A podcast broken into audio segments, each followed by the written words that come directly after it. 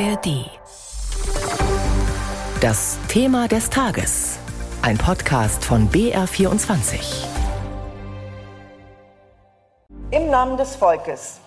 Artikel 1 und Artikel 2 des Gesetzes über die Feststellung eines zweiten Nachtrags zum Bundeshaushaltsplan für das Haushaltsjahr 2021 vom 18. Februar 2022 sind unvereinbar und nichtig sagt die Vorsitzende Richterin des Bundesverfassungsgerichts Doris König. Der Nachtragshaushalt der Bundesregierung ist also verfassungswidrig. 60 Milliarden Euro, die als Corona-Hilfen gedacht, aber nicht gebraucht wurden, dürfen nicht anderweitig verwendet werden und damit auch nicht in den Klima- und Transformationsfonds fließen. Was bedeutet das für die Bundesregierung und deren Vorhaben? Was sagt die Opposition zu dem Urteil und vor allem die Union, die gegen den Haushaltsplan geklagt hat? Mit diesen Fragen beschäftigen wir uns jetzt im Thema des Tages. Aber zunächst einmal spreche ich mit Max Bauer in Karlsruhe. Wir haben gerade den Richterspruch vom Bundesverfassungsgericht gehört. Wie begründen die Richter denn ihre Entscheidung? Also es sind vor allem zwei Begründungsstränge, kann man sagen, die besonders wichtig sind. Da ist einmal der Punkt, dass die Richterinnen und Richter gesagt haben, ja, die Regierung, die Ampelregierung hat nicht ausreichend begründet, dass ein Zusammenhang besteht, wirklich zwischen der Corona-Krise, diesen 60 50 Milliarden und eben für dem, für das sie jetzt ausgegeben werden sollen, eben vor allem für Klimaschutz, für nachhaltige Investitionen. Es ist eben bei einer solchen Durchbrechung der Schuldenbremse notwendig, dass die Politik nachweist, dass es wirklich einen Veranlassungszusammenhang zwischen der Krise, also hier Corona, und den dafür eingesetzten Mitteln gibt. Das hat die Regierung nicht ausreichend begründet. Punkt eins. Punkt zwei, und das war ja vor allem auch der Punkt der Union gewesen, die in Karlsruhe geklagt hat, dass man eben nicht Schulden auf Vorrat in einen solchen Klimafonds stecken darf, also diese 60 Milliarden, Milliarden und dann über die Jahre nach und nach ausgeben. Es gäbe eben einen Grundsatz zu Karlsruhe im Haushaltsverfassungsrecht, dass man eigentlich Mittel, die man einplant, auch im gleichen Haushaltsjahr wieder ausgeben muss, wenn man so eine Krise bewältigen will. Das waren so im Grunde die beiden großen Begründungsstränge des Gerichts. Hm, es ist das erste Mal, dass Karlsruhe zur Schuldenbremse geurteilt hat. Welches Signal geht denn von diesem heutigen Urteil jetzt aus?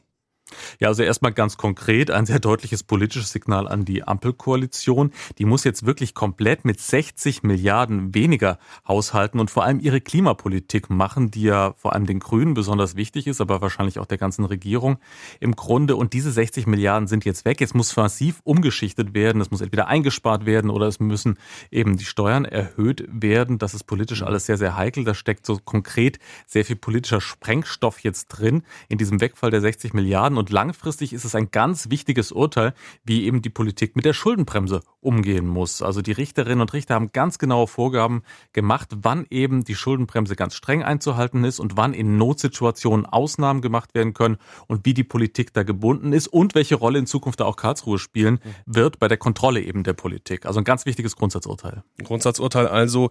Also hat das auch Auswirkungen auf äh, andere Haushaltsplanungen dann auch in der Zukunft?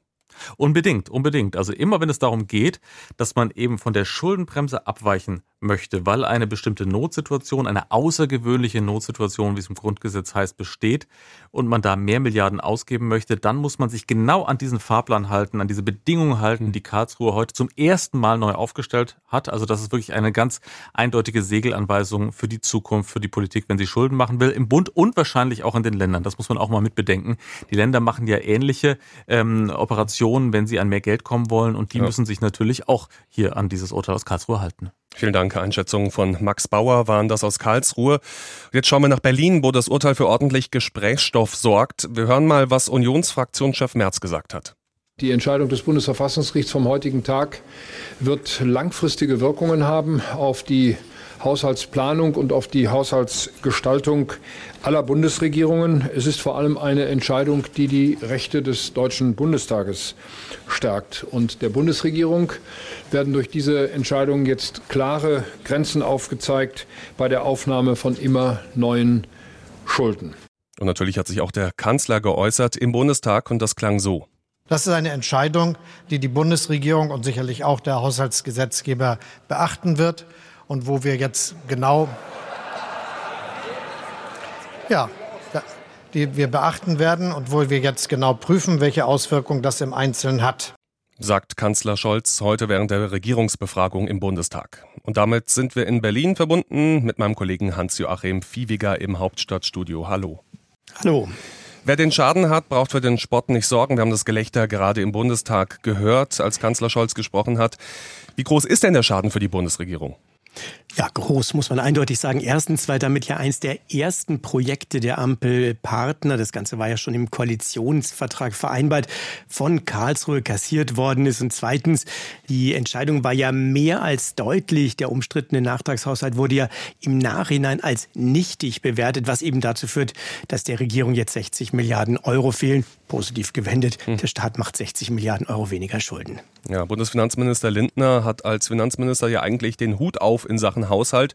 Was bedeutet dieses Urteil konkret für ihn? Ja, also zum einen würde ich sagen, ist auch sein Image beschädigt. Die FDP, er ist ja FDP-Vorsitzender auch, hatte ja einen ähnlichen Buchungstrick der Großen Koalition im Jahr 2020 deutlich kritisiert. Dann hat er sich trotzdem darauf eingelassen. Insofern trifft die Entscheidung jetzt auch sehr inne, sehr deutlich.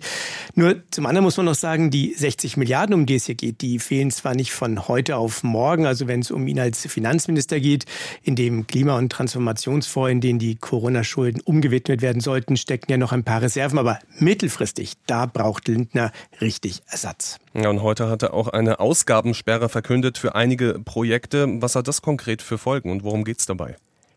Also das ist eine der Fragen, die auch wir Journalisten heute bei verschiedenen Gelegenheiten immer wieder gestellt haben, und zwar ohne eine befriedigende Antwort zu bekommen. Klar ist, wer schon eine Zusage bekommen hat, zum Beispiel für einen Zuschuss für Privatpersonen. Denken wir an die Förderung von Solarpanels für E-Autos oder denken wir an E-Autos. Ja, aus diesem Topf werden ja auch zum Beispiel 10 Milliarden Euro für Intel, für eine neue Chipfabrik in Magdeburg locker gemacht. Der bekommt das Geld. Ja, da gibt es eine Zusage.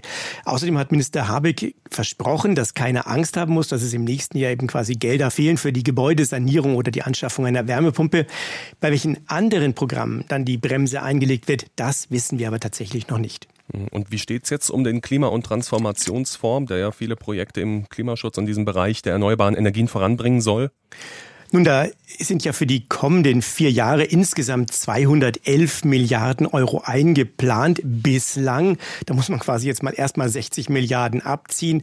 Es muss nicht von heute auf morgen wahrscheinlich alles gekürzt werden, aber eben bereits für den ähm, Haushalt für das kommende Jahr, das nennt man dann Wirtschaftsplan, der 57 Milliarden hat, da will man jetzt eben schauen, wo man eventuell noch Korrekturen vornimmt, ohne eben bei diesen großen Brocken Gebäudesanierung oder eben auch Wärmepumpe ranzugehen. Mhm. Ähm, die Reaktionen der Opposition sind ja eindeutig. Wir haben gerade schon CDU-Chef Merz gehört. Welche Reaktionen gab es sonst noch in Berlin? Nun, viele sehen eben, dass jetzt die Frage, wie der Haushalt insgesamt künftig aufgestellt wird, dass es eben kritischer wird, dass es auch zu einer Belastungsprobe für die Ampel mhm. werden kann. Denn auf der einen Seite, ja, sind ja die Grünen, die eben sehr viel Wert auf diese Maßnahmen legen, die FDP aber links sagt ja immer keine Steuererhöhung und wir wollen da auch nicht irgendwo an die Schuldengrenze, was ja jetzt fast gar nicht mehr möglich ist, rangehen. Es gibt so ein paar Punkte, wo man auch sagen muss, Achtung, Achtung, da wird es sehr viel schwieriger. Nehmen wir das geplante Klimageld. Das war ja bislang schon nicht drin in den Ausgaben, den geplanten Ausgaben, dafür sehe ich im Moment völlig schwarz. Wie lange dauert noch der Krieg in der Ukraine? Das fragen wir uns seit dem ersten Tag im Podcast Streitkräfte und Strategien. Wie erfolgreich ist die Gegenoffensive? Die Ukrainer kommen, wenn überhaupt, dann sehr langsam voran. Sie kommen unter ständigem Beschuss voran, weil konstant nahezu Artilleriebeschuss herrscht. Und was sagen eigentlich Militärexperten über die Waffenlieferungen? Wir streiten ja in Deutschland ja auch leidenschaftlich über Wärmepumpen, aber wir streiten nicht über Leopard oder wir überlegen uns noch nicht, wie wir Leopard oder Puma-Bestellungen ein bisschen schneller durch die Runden kriegen. Ich bin Anna Engelke. Und ich bin Carsten Schmiester. Wir ordnen die Nachrichten aus der Ukraine ein. Jeden Dienstag und Freitag. Hören Sie gerne rein und abonnieren Sie den Podcast Streitkräfte und Strategien, zum Beispiel in der ARD Audiothek.